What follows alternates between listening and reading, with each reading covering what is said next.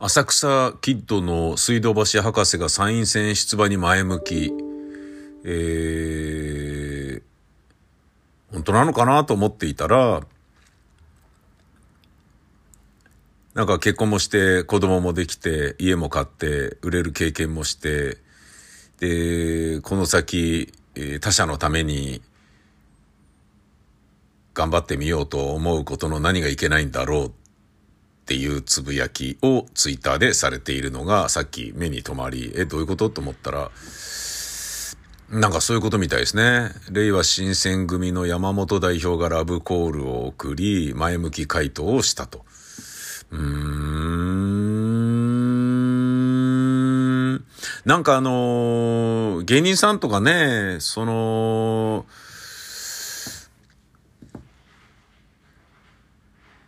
もうお金もあるしね、働かなくていいし、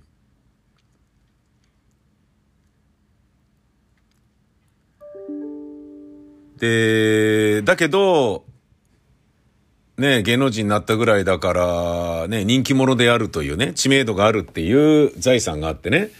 それはね、金に変えることもできるし、人のために使うこともできるし、うん、で、バイタリティを考えるとね、あの、非常にね、ヒリヒリした世界でね、えー、サバイブ能力高くやってこられたわけだから、有名人とか芸能人っていうのはね、みんなね、うん。そのね、エネルギーをね、なんかこう持て余しているっていうことはあるとは思うんですよ。で、がむしゃらにね、あの、ビートたけしさんみたいに働きまくるような人であれば別だろうけれど、いやもうこの仕事やんなくていいんじゃねみたいな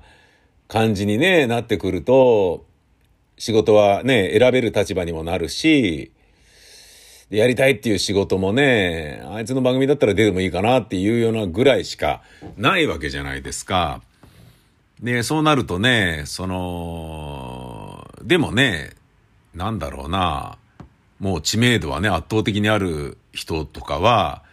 えー、慌ててね、仕事して、あいついなくなってねって言われることを恐れる心配もなければ、言われたって別にいいよっていうポジションだったりするじゃないですか。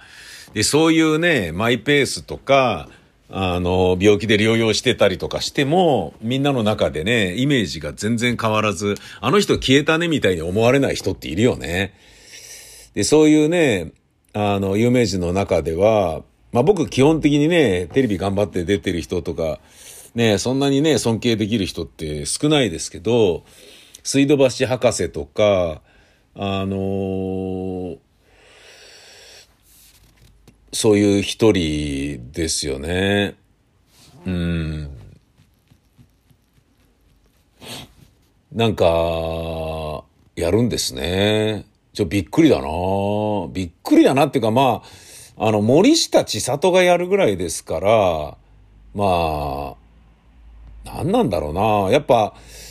うん、お願いしますって言われると、よしっていう気持ちになるんでしょうね、きっとね。僕と同学年なんだな、この人。1962年8月18日生まれ59歳。へえ。僕は63年生まれなん、63年の1月生まれなので、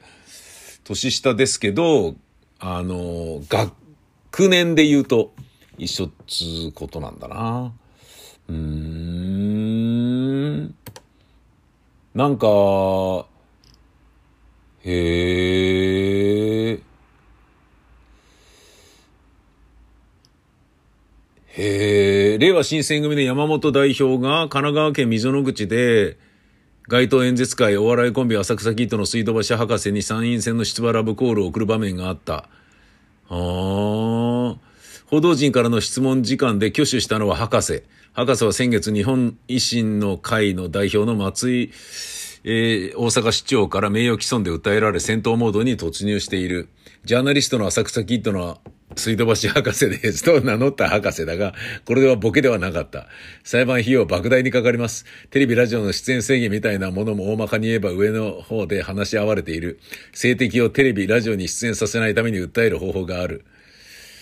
うん、権力者側がやるのに大変な問題がある反スラップ訴訟の法律を作りたいと訴えた上で、令和で反スラップ訴訟についての立法化について努力してくれないかと質問したと。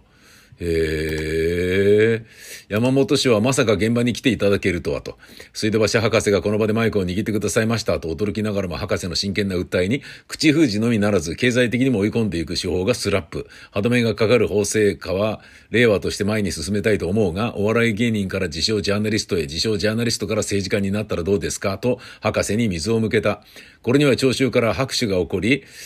えー、自分自身がスラップの被害者ならその場に立って立法していくのはかなり説得力がある話、いかがでしょうか？と畳みかけた。博士が、供託金は200万ですか？と反応すると山本氏は、選挙区なら300万、比例で出るなら600万ですかね？と回答。この額を聞いた博士は、そのお金がないので寄付で出るなら出ることも考えますと、含みを持たせたのだから山本氏は狙った獲物を離さない。すぐさま、うちが出しますから、うちが、うちから出てください。どうでしょう？と供託金を党負担で出すと明言。言、博士はもちろん検討します。経済政策において一番正しいと思っているのは令和です。消費税ゼロでいけると思っていると前向きな回答を残した。へえ、大物の釣り上げに手応え満点の山本氏、ぜひ、水道橋先生、えー、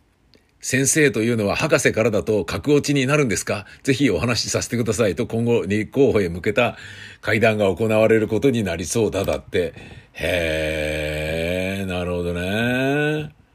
はあ。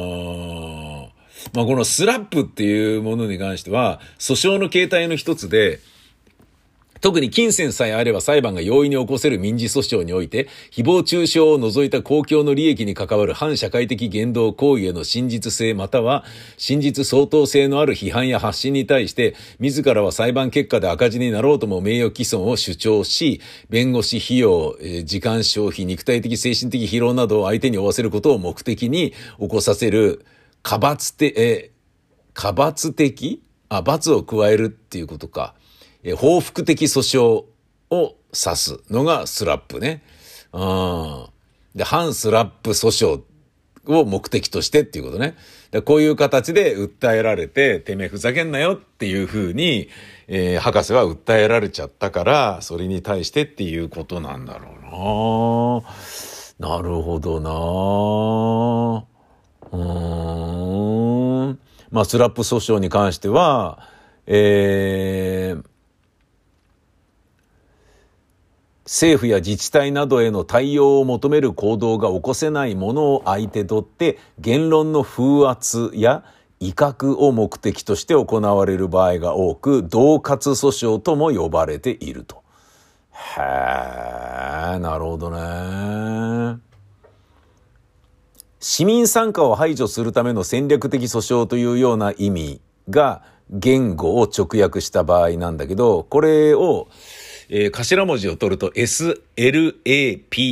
となるのでスラップと呼ばれている。で、このスラップっていうのは平手打ちを意味するスラップという単語、SLAP ね。これ P が1個足りない方ね。をかけた故障であるだって。なるほどね。で、有名なと、えー、スラップ訴訟となると、えー、1996年、幸福の科学事件。はあ。幸福の科学による元信者及び代理人弁護士らによる民事訴訟と提訴記者会見を名誉毀損として8億円の損害賠償請求したスラップ訴訟。なるほどね。あの、ビビらすってやつだよね。はあ。えー、2006年、オリコンの、これなんて言うんだ？うが用裁判っていうの？えー、うが用っていうのかな？うが用博道という元朝日新聞の記者で当時フリージャーナリストだったえー、人が雑誌再造の取材に答えた後に紙面に掲載された短いコメントに対してオリコンが5000万円の賠償請求を起こした裁判。えー、なるほどね。ホーム・オブ・ハート事件。え？レムリアアイランドレコードの名であった人気ロックバンド x ジャパンのボーカルトシを2010年の脱会宣言まで洗脳したカルト集団ホーム・オブ・ハートによる被害者の提訴訴訟だって。なるほどね。はあ、洗脳されたカルト集団がホーム・オブ・ハートっていうとこだったんだね。なるほどね。トシさん、なんかそういうのあったような気もするな、そうやって見ると。おああ、朝日新聞記者であった時に上村隆が執筆した従軍慰安婦に対する記事に対して捏造と批判的な記事を掲載した雑誌と執筆者に対する名誉毀損訴訟。週刊文春の記事とそれに対しての安岡力のコメントに対してえー、起こしたと。さらには桜井よし子と桜井が記事を執筆した文春、あ、違う、週刊新潮、え、週刊ダイヤモンド、ウィルに対して札幌地方裁判所にそれぞれ提訴しているだって。なるほどね。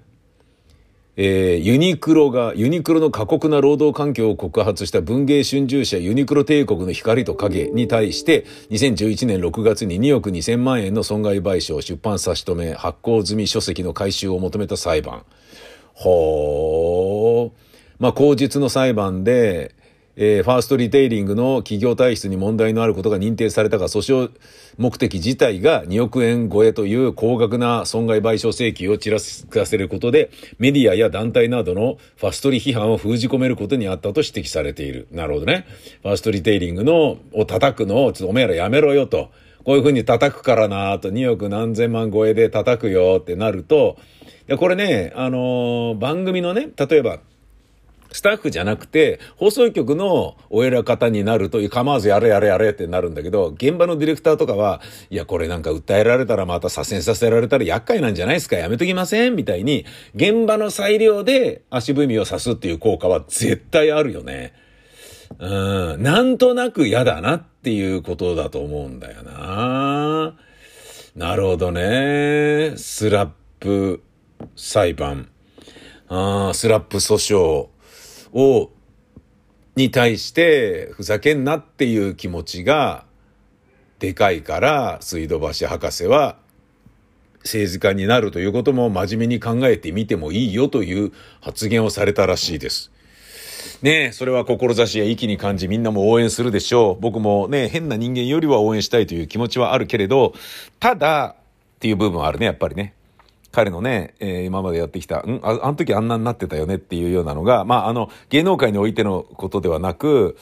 えー、それに対してそういう反応をする人だったでしょとかいうようなこととか、あと性格的にこういうふうに聞いてるけれど大丈夫とかいうような部分も、まあ、あったりするけれど、ね、基本的にはね、あのー、あんなにね、あの、たけし軍団は、ネタができないのに売れたっていうことで非常に馬鹿にされていたのがダンカンさんたち。まあダンカンさんはね、放送作家で大活躍だけど、東さんとかね、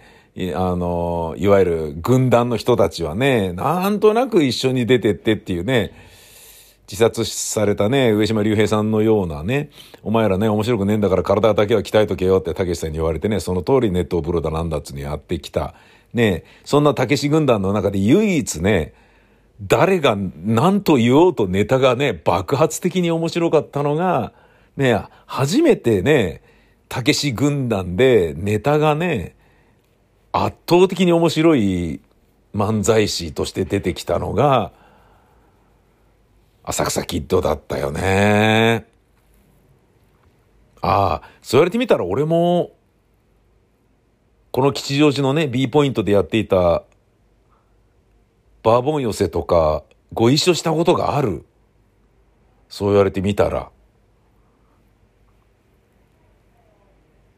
あ、ある。もっと、なんか、どこだっけな、千葉の、なんか営業で、バラライカ、かわいい、あとハラホロ、あとビタミンのコントのユニット、浅草キッド、あと誰だっけな誰かいたな佐伯玲子とかかなホリプロの。とかでライブやってた時あったな。